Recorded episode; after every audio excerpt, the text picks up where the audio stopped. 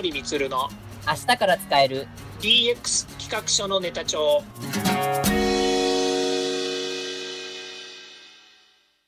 こんにちは。サートプロの近森充です。こんにちは。アシスタントの堀内隆です。この番組は IoT AI 教育事業の専門家近森充が DX デジタルトランスフォーメーションについて実際の事例を交えながら DX とは何か DX でどんな未来ができるかをご紹介します。事例をもとに実際にお客様や社内に提案する企画書に落とし込めるまでの使えるネタのネタ帳としてお届けします。DX 企画書ネタ帳、前回に続きましてデジタルトランスフォーメーションの加速に向けた研究会の中間報告書 DX レポート2中間取りまとめネタにしましてお送りしたいと思います。よろしくお願いします。はい、よろしくお願いいたします。はい、えっと、今回のテーマはですね、あの政府の政策の方向性と、それから企業の経営戦略変革の方向性について、ちょっとお話を伺いたいと思います。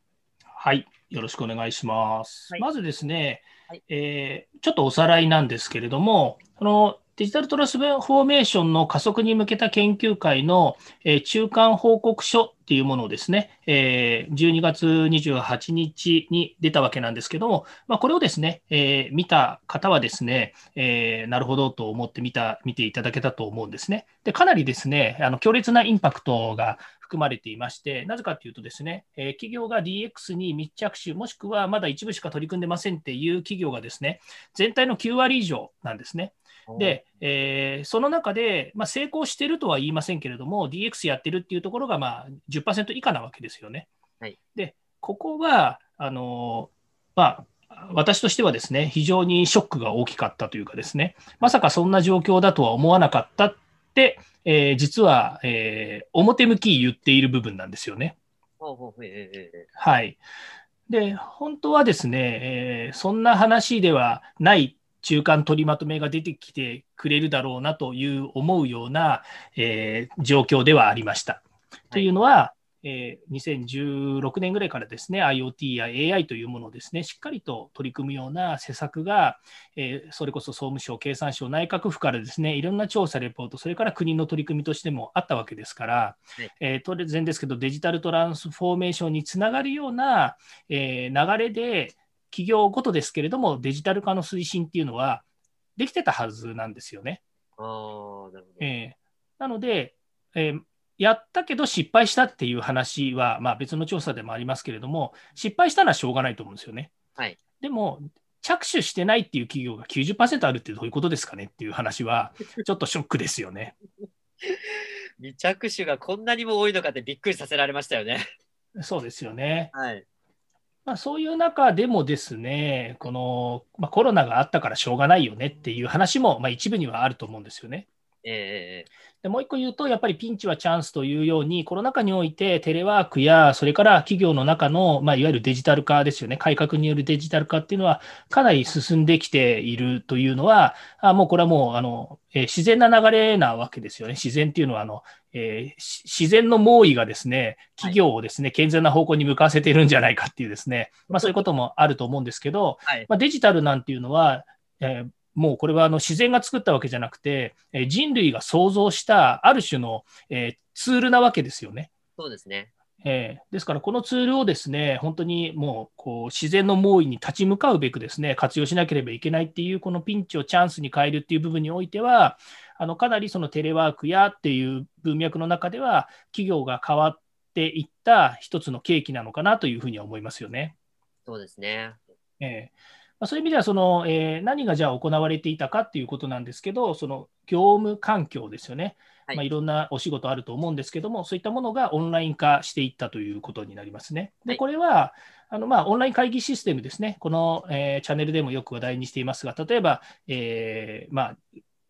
ほとんどは海外のツールではありますけれども、そのオンライン会議をツールを使ってですね、今まで対面でなければできない、それから遠方にでも出かけていかなきゃいけないっていうこと、それからオフィスに出社しなきゃいけないっていうものがですね、このツール一つでですね、えー、全部、えー、改善されていると。で、人によっては生産性の向上にもつながりますし、それから、えーまあ、例えば出勤するためのですね、えー、通勤の時間とかもですね、これ、まあ、あのえー、労働条件の中の文脈はちょっと外しますけれども、その、えー、通勤の時間、例えば2時間から3時間ですね、往復で取られてた時間が自分の時間に充てられたりとかですね、それから企業においても、その時間を労働者に返すことによって、えー、例えば、えー、自分が学ぶ、スキルアップする時間ですとか、それから、えー、まあ、残業時間に充てられるっていうのもありますし、それからゆっくりですね、え家族と対話ができるっていう時間にもなったでしょうし、はい、そういう面での、え働き方改革っていうことにおいては、ものすごい進んだと思うんですよね。ですね。はい。それからあと、業務プロセスのデジタル化ということで、まあ、一つはあの、えー、ペーパーレスということがありますよね。ファックスやめます。はい、それから、えー、ハンコやめますっていう文脈もありましたよね。はい、ハンコやめますって言ってるのは、紙があるからハンコを押さなきゃいけないんであって、紙がなくなれば、えー、ペーパーレスになればですね、当然ですけど、ハンコをなんか押さない、もしくは別の形での承認作業っていうのをすればよくなるわけですよね。ですね。えー、であとは、まあ、営業活動とかですね、各種 SAS、えー、SARS ツールを用いた業務のデジタル化みたいなようにですね、えー、お客様先に紙を持ってプリントアウトしてですね、企画書をですね、分厚いものを作って持っていくっていう活動が少なくともなくなっただけでも、えー、かなり、えー、生産性は上がりますよね。えーまあ、問題点は、えー、そういう、まあ、デジタルによって、えー、新たに発生する無駄無理、無駄、無駄っていうのもあるわけですよね。はい、まあ、それは例えば、ファあのえー、PPAP っていうね、えーまあ、いわゆるその ZIP ツールにパスワードかけるって言った、ああいうのをね、政府がやめるって言いましたけど、でああいうのも結局、その無理、無駄、無駄になって、デジタルになったとことによって、よりですね、複雑なあのビジネスの変化っていうのに対応しなきゃいけないっていうのも、実はあったりするんですよね。はい、でそれはまああのひいき目に見てですね、デジタルを活用してもらえるっていうことにつながるので、まあ、良しとするんですけれども、はい、まあ、あの手続き上のシステムであればですね、見直されるべきものだろうなというふうに思います。それからあとは従業員の安全、えー、健康管理のデジタル化とかですね、それから顧客接点でのデジタル化ということで、まあ、いろいろこう、あの、立ち組むべきですね、アクションというのは、取り組むべきアクションというのは、あの、たくさんあるんだろうなということになりますね。そうですね、本当になんかいろんな課題があの表面化されたっていうところが、まあ、2020年は特にあの見受けられたなというふうに思いますよね。そうですね。で、じゃあこれをですね、どういうふうに、えー、DX の推進につなげていくのかということなんですよね。はい、今言いましたように、単純にその、えー、社会的な情勢がですねデジタルに向かわせたっていうのはもちろんあるんですけれども、はい、じゃあ、その単純にその IT 化したからいいんですよねっていうのが、この DX が進まない理由の一つにもなっている可能性があるわけですよね。はいで、それは何かっていうとですね、やはりその DX 推進に向けた関係者間の共通理解の形成っていうのが、この、えー、レポートの中にもあります。で、私はものすごくここ同意をする部分なんですよね。はい。やはりですね、あの、えー、IT 化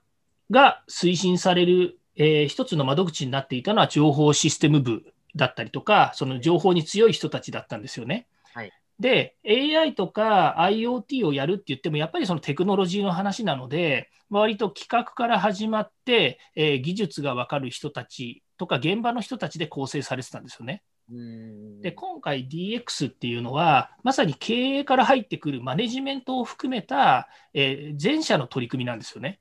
なるほど。はい。つまり、えー、関係者による必要なステージや段階が、えー、広くなり、かつ、えーまあ、経営層まで含むということになると、それこそ、えー、そうですね、承認決済の話で言うと、かなり大掛かりな中身になってくるんですよね。で、これをですね、えー、まあ、えー、関係者全員、つまり会社全体がですね、この、えー、このことについて共通の理解を作っていかないと、DX っていうのは進まない話なんですよね。けうん、経営者がやりましょうって言ってできてしまうものではありません。で、かといって、えー、現場が頑張ればなんとかなりますっていう話ではないということですね。そうですよね。で、それがまあ一つですよね。それからもう一つが CIO とか CDXO って言われている、まあ、えー、デジタルとか IT により強い人。はい、で、こういう人たちの役割とか権限を明確化しましょうと言っています。で、この話をするとですね、いや、うちはそんな大企業じゃないから、専任のやっぱり CIO とか CDXO なんて置けないよと。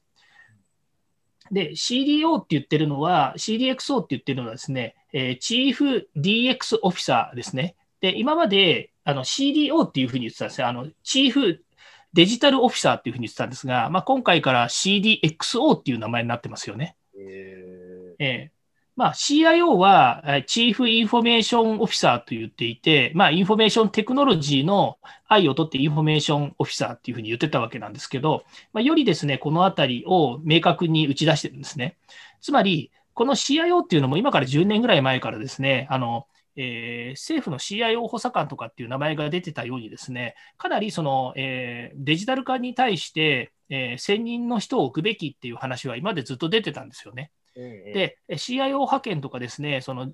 えー、要は会社の中でのデジタルの分かる人たち、IT の分かる人たちをやっぱり役員に据えましょうっていう社会の流れってあったんですけども、はい、なかなか育たないし、えー、デジタルって結構偏るんですよね、考え方自体が。やっぱりあの技術を見てる人たちなので、なので、はい、マネジメントにデジタルを生かしましょうっていう話で言うと、経営も分からなくてもいけないですし、デジタルもあの分からないといけないっていう人たちをですね、多く育てていこうというのはなかなか難しいんですよね。えただし、まあ、今のこの、えー、世の中でそのデジタルの分からない人たちがいないと、まあえー、なんともしようがないということもありますので、そういう意味では、企業の中にその役割を持っている人、少なくとも権限の異常はしましょうねということが盛り込まれています。まあ、政府の政策でもその CIO、CDXO の役割をこう再定義すべきだというところも書かれておりますね。そうですね。ええまあ、再定義と言われる要因は、5年前に定義されたものが今全く同じものかといっては違うわけですよね。で、それはなぜかっていうと、えー、CIO と言っているときには、そのデジタル化するために IT システムとか会社の中の、例えば、えー、情報システムを、まあ、あの作りましょうとか、えー、変革しましょうっていう話をしてたんですけども、今どちらかというとデータ社会になってきているので、そのデータを分析するためにどういうふうに、えー、取り組みますかっていう話になってるわけですね。はい、